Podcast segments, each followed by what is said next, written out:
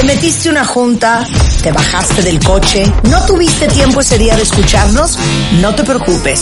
Todo el programa en nuestro podcast en martadebaile.com.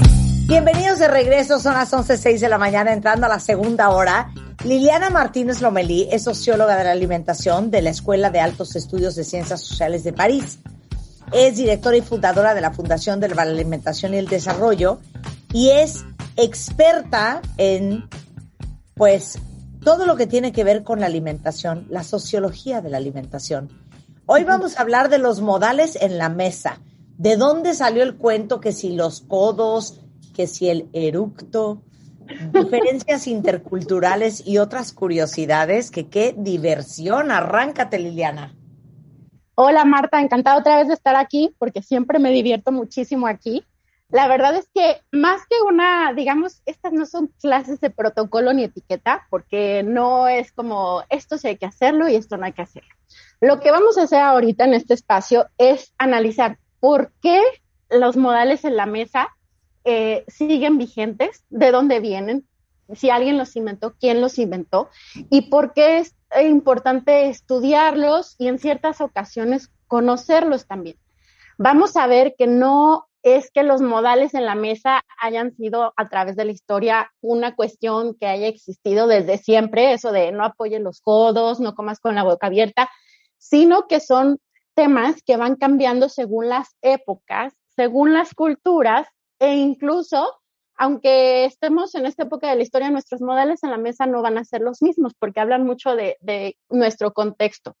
Ah. Y también eh, no solamente es que los modales en la mesa siempre, nosotros siempre los cumplamos, también hay que ponernos a pensar que, por ejemplo, cuando dices estoy entre amigos, estoy en confianza, pues vas a hacer, vas a permitirte hacer ciertas cosas que a lo mejor en un contexto más formal, pues no las harías. Entonces, vamos con esta idea de que los modales en la mesa son mutables y también eh, sirven para saber cómo es que la sociedad se está rigiendo por ciertos valores. Y fíjense que hay un sociólogo, aunque no lo crean, esto es un tema, no es un tema de la etiqueta mm, exclusivamente, también es un tema de la sociología. Hay un sociólogo, un sociólogo muy famoso que se llamaba Norbert Elias, él era un alemán que le estudió los modales en la mesa a través de la historia y lo que él decía era que los al final estudiar los modales en la mesa sirve para ver cómo han cambiado nuestras costumbres, nuestras normas sociales, lo que se considera tabú, lo que no se considera tabú.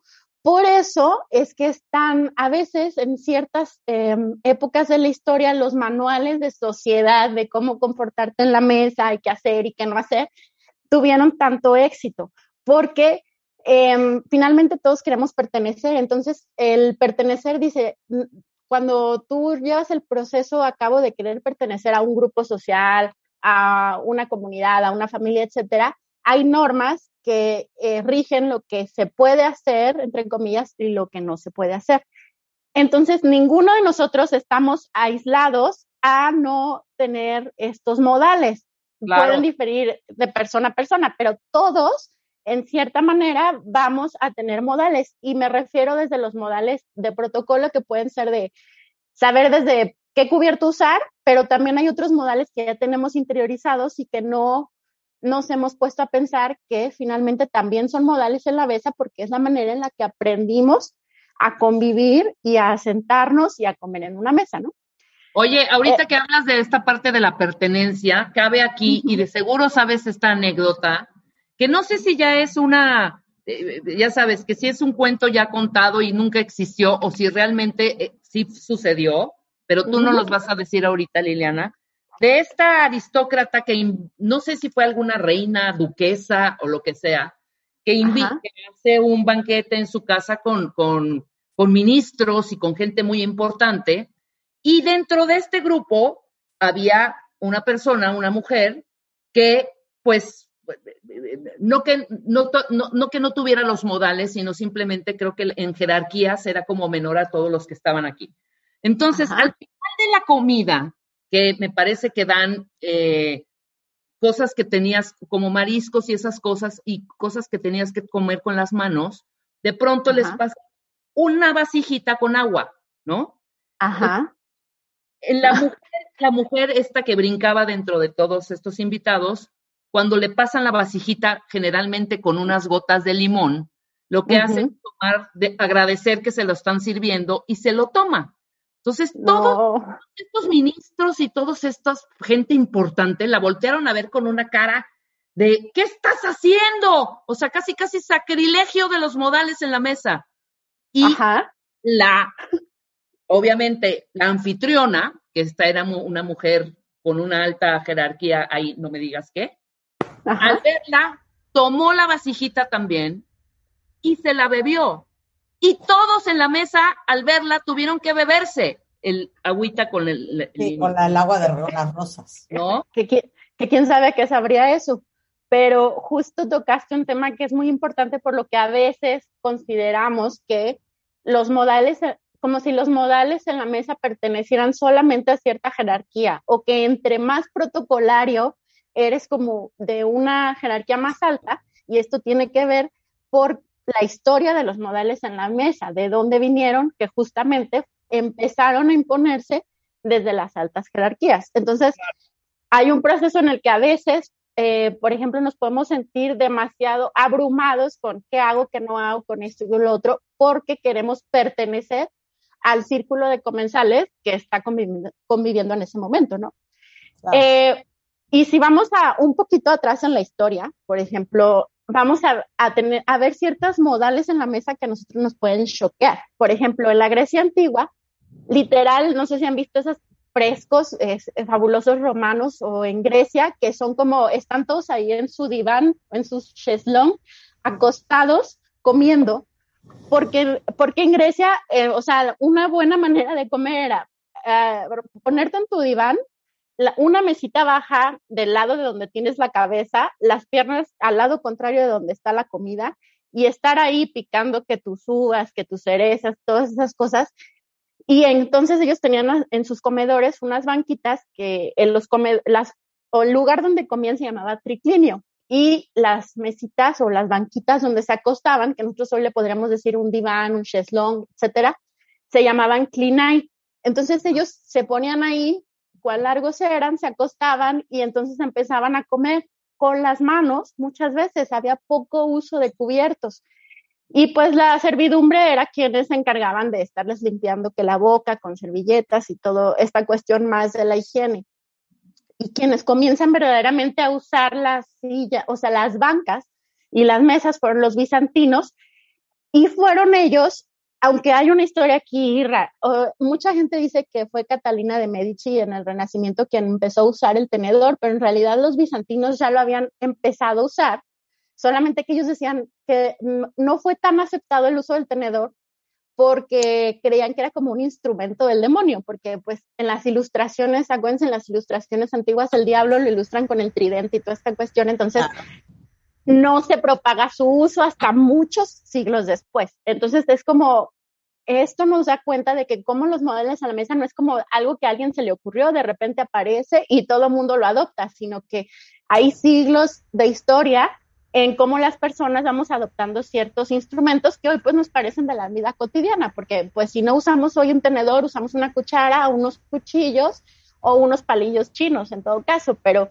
es como algo que está en nuestras casas como un instrumento totalmente cotidiano al que no estamos agregando un valor como de, ay, solamente los aristócratas usan tenedor, ¿no? Pero entonces, ¿hasta qué, ah, eh, ¿hasta qué siglo se usa el tenedor? Se empieza a usar el tenedor ya de manera normal. Hasta el Renacimiento, entonces imagínate, pasa la edad antigua, pasa la edad media y hasta el Renacimiento con Catalina de Medici, que es una reina súper influyente en muchas cuestiones de gastronomía, porque ella fue quien empezó a usar no solamente el tenedor, sino también quien se empezó a fijar en este elemento estético de que todo el servicio, la vajilla, los cubiertos y todo, fueran realmente bonitos, además de funcionales, y que había vajillas de lujo, porque, por ejemplo, en la Edad Media la gente no, no tenía servicios individuales, todo era como compartido, de repente traías tu cuchillo de uso personal, pero ese cuchillo tanto te servía para cortar un pedazo de cuero en el campo como para comer. Entonces era como tu cuchillo de uso personal que de repente sacabas en la mesa y con el que de repente también podrías ahí atacar a un enemigo o no era el uso del cuchillo como un instrumento, digamos, de la mesa, ya está hasta el Renacimiento. Pero fíjense lo interesante aquí es como que todo se traduce a cómo estás en la mesa, porque por ejemplo, en el Renacimiento hay que acordarnos que había todas estas ideas de, pues, de el hombre como el centro del universo, ¿no? Como el hombre holístico, el dueño de todo, el centro del saber, el desarrollo de las humanidades, de las filosofías. Entonces, como el hombre era súper el centro de todo, también esto se traduce en que empiezan a usarse los servicios individuales, o sea, eh, tu plato, tu cubierto, tu vaso, que antes no era tan usual eh, en la Edad Media, ¿no? Y fue Catalina de Medici quien hace todo este uso también de las vajillas de lujo, empiezan a hacerse más especializadas las vajillas, porque antes había pues barro, cerámica, vidrio empezaba, también se hacía, pero ella es quien empieza también en Europa, por lo menos, porque en Asia sí había estos elementos ornamentales desde tiempo atrás, pero en Europa es quien empieza a darle todo este valor a, a, no nada más a los modales, sino a las formas de la mesa, que era como esto de poner la mesa bonita, de hacer grandes banquetes que se vieran bonitos, etc. Y en esta época del Renacimiento, hay alguien que es muy famoso que se llama Erasmo de Rotterdam, que él escribió en 1530 un libro que se llamaba De la civilidad de las maneras en los niños. Este libro él lo había escrito para el príncipe niño, que en ese tiempo era Enrique de Borgoña, y este libro era como, bueno, como a las personas de la realeza hay que socializarlas y habituarlas a todo este protocolo desde que están pequeños. Y hasta antes de esto no había como una guía que dijera, bueno, cuando comas, hace esto, cuando vayas con la gente, tienes que hacer esto. O sea, no había un protocolo establecido por un escrito y él es el de los primeros que establece un libro en los que finalmente ahí de ahí viene, por ejemplo, que él decía que no había que poner los codos en la mesa, había que mantener una postura recta, poner los cubiertos al lado del plato, porque en ese momento ya había cubiertos individuales para cada comensal. En fin, empieza a usar todo esto. En la corte de Versalles hay un boom de, del uso de todos estos protocolos que finalmente influyeron a toda Europa. Pero pues sí había exclusiones, eh, había quienes no podían agarrar ciertas comidas, reglas muy específicas que hoy en día eh, nos podrían parecer incluso bastante em, que podrían haber limitado mucho la libertad de cuando te sentabas en la mesa, por ejemplo, en una corte, aunque tú fueras parte de la corte de Versalles, ¿no? Y luego empieza a suceder un fenómeno que ahorita a lo mejor a nosotros nos parece mm, algo también que no es, que es muy habitual, que empiezan a, usarse más las bebidas que en Europa, por ejemplo, eran las bebidas exóticas como el té, el café, el chocolate, todas estas bebidas que vinieron de otros lugares. Entonces, ahí empiezan a desarrollarse también los utensilios específicos, que la tacita del té, la cucharita del té, el, em, la bebida, em, no sé, dónde poner el chocolate, etcétera. Entonces, todos estos utensilios empiezan a especializarse hasta, hasta esta época. Entonces, después, todo esto se socializa a partir de las cortes, pues hay un modelo de aspiracionalidad, la gente dice, bueno, ¿cómo me tengo que comportar en la corte? Pero los buenos modales o las maneras de la mesa, porque unos le dicen buenos modales, otros le dicen maneras en la mesa, otros les dicen etiqueta, protocolo, etcétera. Hasta el siglo XIX es que verdaderamente son exitosos. Y aquí hay una cosa muy curiosa, hasta el siglo XIX también incluso había reglas para niños. Si nosotros nos podemos a revisar en la historia, antes los niños no eran considerados eh, personas, eran personas. personas. Como dice Marta. Exacto. O sea, como una persona que piensa, que siente, que tiene un eh, entorno que lo influye y que le influye a su entorno. Entonces, pero lo curioso es que desde antes de que los niños fueran considerados personas, ya había reglas específicas para cómo los niños tenían que comportarse en la mesa en el siglo XIX y cómo esto, como los niños eran socializados desde pequeños, había esta tendencia a decir de, ah, mira, es muy bien educado, porque desde niño, este, eh, sabe comportarse en una mesa. Entonces es como esto de la buena educación y la mala educación, entre comillas, que pues es bastante polémico, ¿no? Y en el siglo XIX es cuando yo creo que a muchos les va a sonar, a muchos cuentavientes, eh, cuando aparece el famoso manual de Carreño, que en México se seguía usando incluso a inicios del 20, que es Carreño fue un venezolano que escribió en 1853 un manual en el que venían, pero todas las maneras de comportarse, no solamente la mesa, pero de urbanidad, pero de buenas costumbres, pero de lo que se esperaba que uno hiciera. Entonces, como se hicieron tan populares este tipo de manuales en el siglo XIX, a inicios del 20 ya los modales en la mesa parecía que era como algo que iba de sí mismo, o sea, como que parecía como que si tú tenías buenos modales era porque nacías con ellos o porque te habían inculcado esos modales desde pequeño en una casa donde habías nacido, no era como algo que se tuviera que aprender fuera de como del núcleo familiar. Pero aquí sucede algo muy curioso, por ejemplo, algunos recetarios de cocina de fines del siglo XIX y de principios del siglo XX tenían todas las recetas de porque también hay que acordarnos que para en esos tiempos eso era dirigido esencialmente a las mujeres. Entonces, las mujeres como cabeza de la alimentación en la casa y entonces en el recetario de cocina no solamente se limitaban a darte la receta, sino que te decían que cómo tenías que poner la mesa, pero incluso también te decían ciertas maneras de que eran como de buena educación, que hoy nos podrían parecer como pues las podríamos eh, cuestionar, que era, por ejemplo, de, no, entonces cuando llega tu esposo, tú tienes que tener la mesa servida, lista, acomodada, tú tienes que estar perfectamente arreglada, sonriente. los ojos. sonrientes, eh, maquillada, peinada, sin ningún rastro de cansancio de toda la jornada de cuidar niños. Entonces, hoy eso nos parecería totalmente anacrónico, fuera de lugar, eh, ridículo, pero en ese momento eran consideradas buenas maneras, buenos modales. Entonces, también no nos vamos muy atrás cuando todavía existía eso como una concepción de los buenos modales, ¿no? Entonces, hay muchas cuestiones que tienen que ver con lo que se vivía en esa época. Ahora, nosotros vamos a decir, bueno, sí, es que los cubiertos empezaron a usarse y todo este rollo, ¿no? De que, Catalina de Medici volvió a usar el tenedor, etcétera. Pero existe este mismo sociólogo que hablé anteriormente, Norbert Elías, se cuestionaba, sí, pero o sea, ¿de dónde se te ocurre que tomar la comida con un cubierto es mejor que tomarla con las manos? Entonces, en una visión muy europea del asunto, porque evidentemente él no había venido, no había explorado otras culturas, como en México, que comemos ciertas cosas con la mano.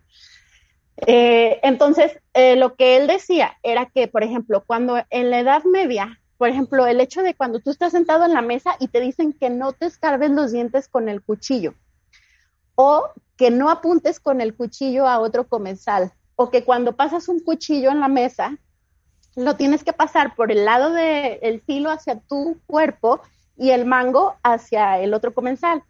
Todo esto tiene que ver con que en la Edad Media, pues era un relajo todo aquello, como les decía, el cuchillo uno lo traía por si se ocupa, por si se necesita, en, realidad era como por si necesito matar a un enemigo, por si necesito partir algo en la mesa. Entonces, el hecho de que el cuchillo haya pasado a ser un instrumento más en la, en la mesa era como un signo de civilidad, de que tú ya habías dejado, por decir, tus rencillas a un lado y eras alguien que se podía comportar y que no ibas a matar al comensal de al lado. Entonces había ahí una cuestión de confianza, de decir, vamos a comer juntos y no nos vamos a atacar.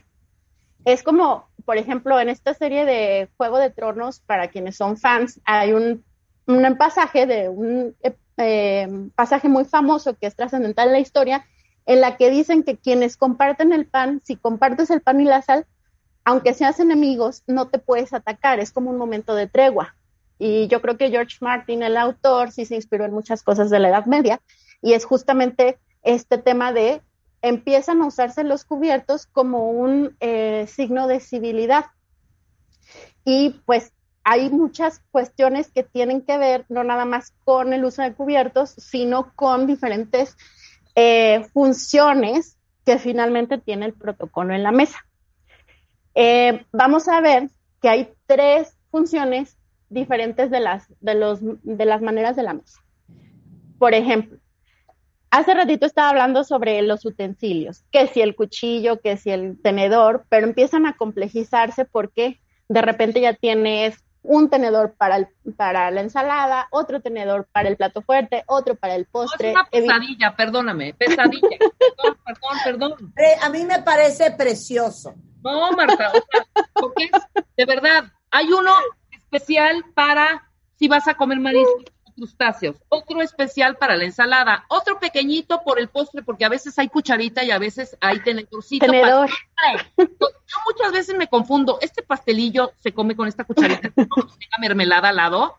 ¿O lo hago con el tenedor? Es terrible. Una vez pasé una vergüenza horrible que le pude dar la vuelta perfectamente por el lado donde estaba colocado el panecito para acompañar los alimentos, ¿no?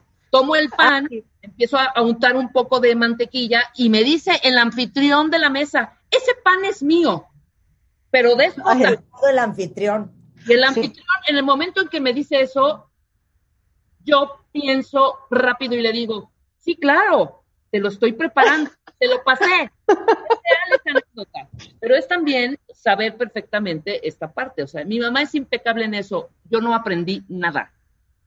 Es que justo hay un tema que ahorita que bueno que lo abordaste, que es hay, o sea, los modelos en la mesa son sobre gestos, pero también son sobre comportamiento. Entonces, muchas veces esto se, se mm, intersecta, es decir, como que se encima una cosa con la otra, y entonces ya porque te equivocaste en el uso de un instrumento o en el uso de un cubierto, sientes, como tú lo acabas de decir, vergüenza. Y la vergüenza tiene que ver con este tema de no pertenecer y de no vayan a creer que no sé usarlos. ¿Por qué nos da tanta vergüenza? Porque las maneras de la, o sea, las normas sociales, finalmente, si se ponen a pensar de dónde nació tanto este protocolo, esto de que si se usa y no se usa, etcétera, son como maneras de atemperar, por decirlo de una manera, el comportamiento. Es decir, como incluso hasta de modular la emoción, porque si se, si se fijan, entre más protocolario es el tema, más em, incluso hay un como un rictus en el cuerpo, o sea, hay un, cuerpo como más tieso que no te puedes mover como estar tan suelto. Eh, o sea, las formas de moverte, las gestualidades son más tiesas, incluso también, por ejemplo, las conversaciones y todas estas cosas que se dan alrededor de la mesa, si te ríes, si haces una broma, si te ríes, carcajada estrendosa, en unos contextos pasa y en otros no, pero es con esta idea etnocentrista muy europea con la que pues nosotros como latinos tal vez no vamos tan de acuerdo, que la emoción se esconde. O sea, como que hay una, o sea, el tener buena educación, entre comillas, es, es un poco como esconder la emoción, no mostrarte ni muy eh, emocionado, ni muy triste, ni muy enojado. Siempre mantenerte como así de una sola pieza, impávido. Y esto tiene que ver con la concepción que en Europa daban al hecho de que eh, en algún momento la emocionalidad también fue estudiada y es como que entre menos emociones muestres, más educado eres, cosa que pues... Pues así son muchos eh, los ingleses. Exacto, la famosa flema inglesa que, es de, una pieza y que no y que no muestras estas emociones porque en algún punto, sobre todo como por el siglo XIX, el mostrar emociones en público y eso era un signo como de eh, mala educación. Entonces, por eso hay tanto choque también entre nosotros como culturas latinas en las que las emociones sí se demuestran. O sea, hay una apertura más a cualquier tipo de emoción, poderla expresar de una manera más suelta, por así decirlo.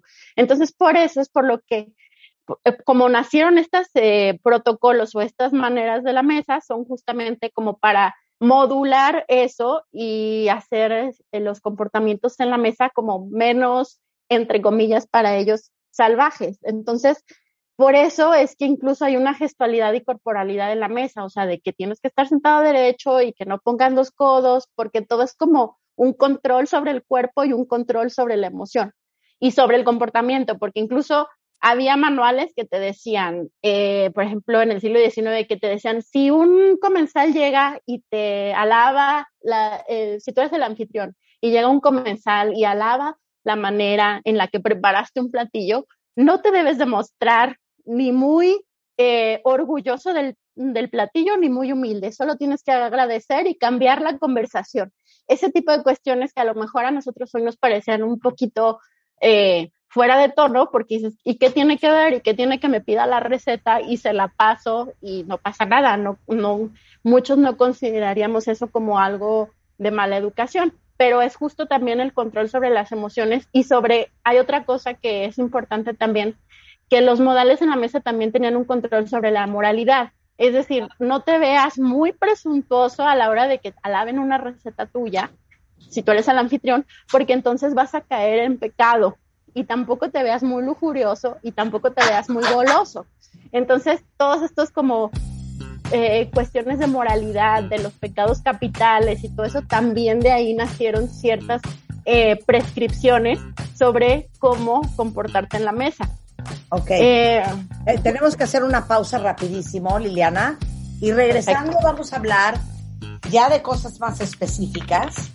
¿De dónde salió la chopeada del pan? no hacer ruido cuando estás comiendo sopa y por qué es imposible hacer un manual universal de comportamientos y modales en la mesa. Al regresar, no se vayan. Escuchas a Marta de Baile por W Radio. Síguenos en Facebook, Marta de Baile, y en Twitter, arroba Marta de Baile. Estamos de regreso en W Radio platicando con Liliana Martínez Lomelí, que es socióloga de la alimentación de la Escuela de Altos Estudios en Ciencias Sociales de París, Francia, contándonos sobre los modales en la mesa, el origen, las diferencias interculturales y otras curiosidades del uso hasta del cuchillo y el tenedor y la cuchara. Pero a ver, ¿por qué no se puede hacer un manual universal, Liliana? Justamente porque en cada cultura van a cambiar ciertos modales en la mesa, aunque existen ciertos valores universales que compartimos, como el ser agradecidos, el ser compartidos, esos son valores universales que se traducen en, pues, di gracias, en las normas básicas de educación que también se traducen en la mesa, como el decir gracias, por favor, eh, etcétera. Esos son valores compartidos universales. Pero hay otras cuestiones que no tienen que ver necesariamente con esos valores y que van con diferencias interculturales, que sí sería como imposible de em, hacer un manual universal o incluso si se hiciera un manual universal quedaría muy general y aparte eh, se tendría que estar adaptando a cada rato por eh, diferentes cuestiones de lo que va pasando en el mundo. Por ejemplo, simplemente, eh, bueno, el manual de Carreño lo siguen editando y lo actualizan. Pero, por ejemplo, hoy las cuestiones sobre el uso del celular, pues es una cuestión que a muchas personas eh, puede parecerles parte esencial del protocolo y eso, sin embargo, pues no existía hace 30 años. O, por ejemplo, ahorita con la pandemia, las cuestiones del distanciamiento social y cómo eh, hasta nuestras maneras de saludarnos han cambiado a raíz de la pandemia, de que ya no te saludas de beso, eh, a lo mejor te das la mano, hay gente que se choca el puño. Entonces, todas esas son normas de, sociales de convivencia que se van adaptando a la pandemia. Incluso, por ejemplo, con la, aparición de los eh, restaurantes de comida rápida, pues hay otras normas de comportamiento en la mesa que nada tienen que ver con eh, cuando vas a, una cena como invitado, a un restaurante de manteles largos y todo, y aún así, aún en estos contextos, contextos que nos podrían parecer, pero pues ¿qué tiene que ver un restaurante de comida rápida? Aún así, aunque el contexto es informal, nosotros eh, replicamos ciertos modales en la mesa, pero también adaptamos otros, como por ejemplo, si vas al restaurante de comida rápida, mucha gente pues quiere que, eh, o sea, considera de buena educación una vez que terminaste agarrar tu charolita, ponerla en el bote de basura, tirar la basura, hay quien espera que lo recojan, en fin, son muchas adaptaciones que tienen que ver con nuestras maneras de comer, pero también con lo que está pasando en el mundo. Incluso, por ejemplo, ahora que tenemos disponibilidad de productos de todo el mundo, no tenemos los mismos utensilios para eh, algunos productos. Por ejemplo, en Francia es súper común que tengas un platito de los caracoles, que es como un platito con unos hoyitos donde pones los caracoles. Lo que sería en México algo como un poco fuera de contexto, a menos que te gusten mucho los caracoles y estés a cada rato sirviéndolos en tu casa y entonces te compras el cosito que sirve para poner los caracoles ahí, ¿no? Eh, incluso, por ejemplo, hasta para pagar la cuenta, que eso es una cuestión súper polémica en todos lados, hay un estudio, por ejemplo, de Fischler y Mason del 2008 en el que estudiaron diferentes países, eh, muchos de Europa Occidental y Estados Unidos, y determinaron que, por ejemplo, hay maneras de pagar la cuenta que son bien vistas en una cultura y en otras no. Por ejemplo, si en los países de herencia anglosajona o de herencia protestante, es muy bien visto y muy común que tienes la cuenta y eh, cada quien paga lo que come. O sea, es decir, yo nomás me tomé un vaso de agua y una entrada, perfecto, tú pagas eso nada más. Y en otras culturas que ellos encontraron que eran más en los países del Mediterráneo, es al contrario, o sea, si tú vas a ir a cenar a algún lugar con un grupo de amigos, familia, etcétera, si van a compartir la cuenta, en realidad sacas un total y la divides entre el número de comensales y ya está. Y en las dos las dos son em, formas muy diferentes de concebir como el costo de un banquete en común y eso tiene que ver con eh, los valores, eh, digamos, protestantes y católicos en cierto sentido de compartir o de eh, la exaltación de hay que em, preponderar el esfuerzo individual en el caso de los países protestantes, ¿no? Entonces, esto se traduce hasta en esas formas y pues a veces resulta un tanto incómodo si eh, te encuentras en este, en este tipo de contexto, porque a veces sí te sacas de onda y no sabes qué hacer. Eh, por ejemplo, hablábamos del uso de cubiertos y todo esto, pero hay muchos países en África, en Asia, aquí en México, que usamos las manos para comer ciertos alimentos. Y eso no tiene que ver con que la mano sea la ausencia de protocolos para, para comer. Por ejemplo, en África en alguna experiencia que tuve en un trabajo de campo, eh, incluso hay un plato común al centro donde se pone pues el arroz con verduras, con carne. Y entonces están sentado alrededor del plato y no es como que no haya una regla de etiqueta, porque la señora que preparó es la que va como distribuyendo tu pedacito de carne o tu pedacito de verdura en el pedacito de plato que te va tocando e incluso la mano, pues solo se come con la mano derecha y no llegas y agarras y haces ahí un atascadero, sino que hay formas, incluso gestualidades, con las que puedes agarrar el, el pedazo de arroz o el pedazo de carne sin que te ensucies y se bata todo, ¿no? Es lo mismo que pasa con nosotros aquí en México con los tacos, que no es como que ya tenemos una cierta gestualidad para comerlo, que no indica que sea mala educación. Por ejemplo, hay países como en los países musulmanes o en Etiopía, en Indonesia, en Malasia, donde solo se come con la mano derecha, lo cual representa un, un challenge a todos los que somos zurdos, porque la izquierda, que es la siniestra, que es la que históricamente es considerada la mano diabólica o del diablo, es como la mano con la que te limpias para ir al baño, entonces solo puedes comer con la, con la mano derecha. Eh, por ejemplo, hay lugares donde si estás sentado a la mesa, no puedes este, bajar las manos a tus regazos, las manos siempre tienen que ir en la mesa. Y esto tiene que ver con esta cuestión de sentirse en confianza y no atacado, como que estás haciendo algo por debajo de la mesa que no quieres que nadie se entere. Entonces, también esto difiere en ciertos contextos.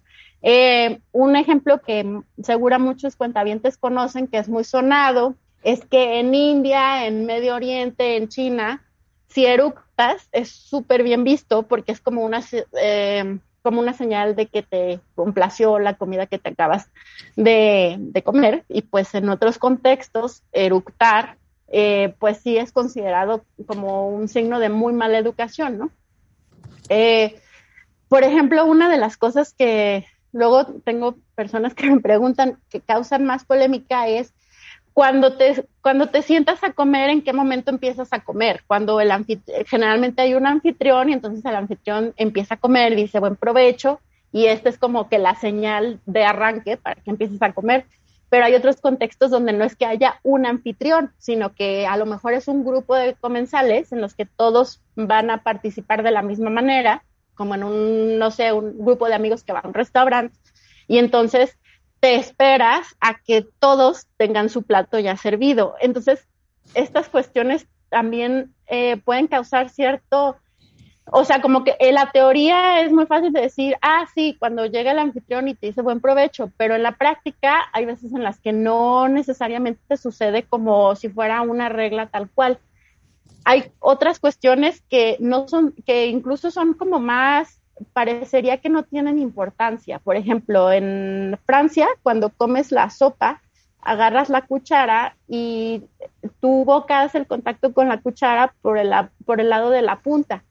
Y a la manera inglesa, la boca hace contacto con la cuchara por el lado lateral de la cuchara, que son cosas así como ya muy específicas que muy probablemente nadie se fija porque ya son gestos que tienes aprendidos o, las, o sea, los franceses o los ingleses tienen aprendidos y no los piensas como algo que tengo que hacer, pero que para muchos de nosotros podría ser como, mm, pues yo no sé, como, como la sopa, tendría que comer la sopa para fijarme efectivamente de qué lado de la cuchara mm, como, ¿no?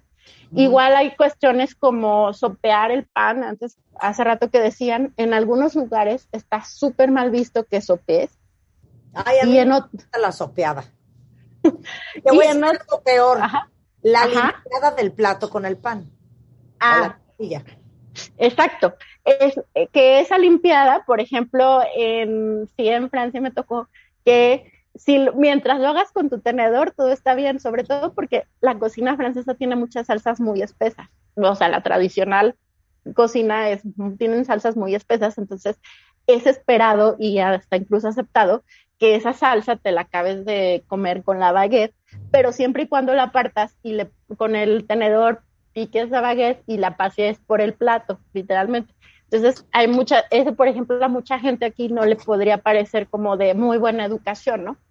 Eh, por ejemplo, en Asia, los palillos chinos aunque son de un uso, digamos, un poco equivalente a nuestro, a nuestro tenedor, sí hay cosas que no haces como, como nosotros, por ejemplo, que estás hablando y que estás apuntando con los palillos a, para gesticular o para platicar o para hacer algo, pues no traes el tenedor en la mano ni los palillos, pero sí es para ellos súper importante que los palillos no los pongas encima de un plato o encima de la comida, sino que siempre van a un lado y generalmente ellos también tienen un pequeño utensilio donde los apoyas, ¿no? Entonces, eso eh, puede ser algo que para nosotros no, no tendría tanta importancia.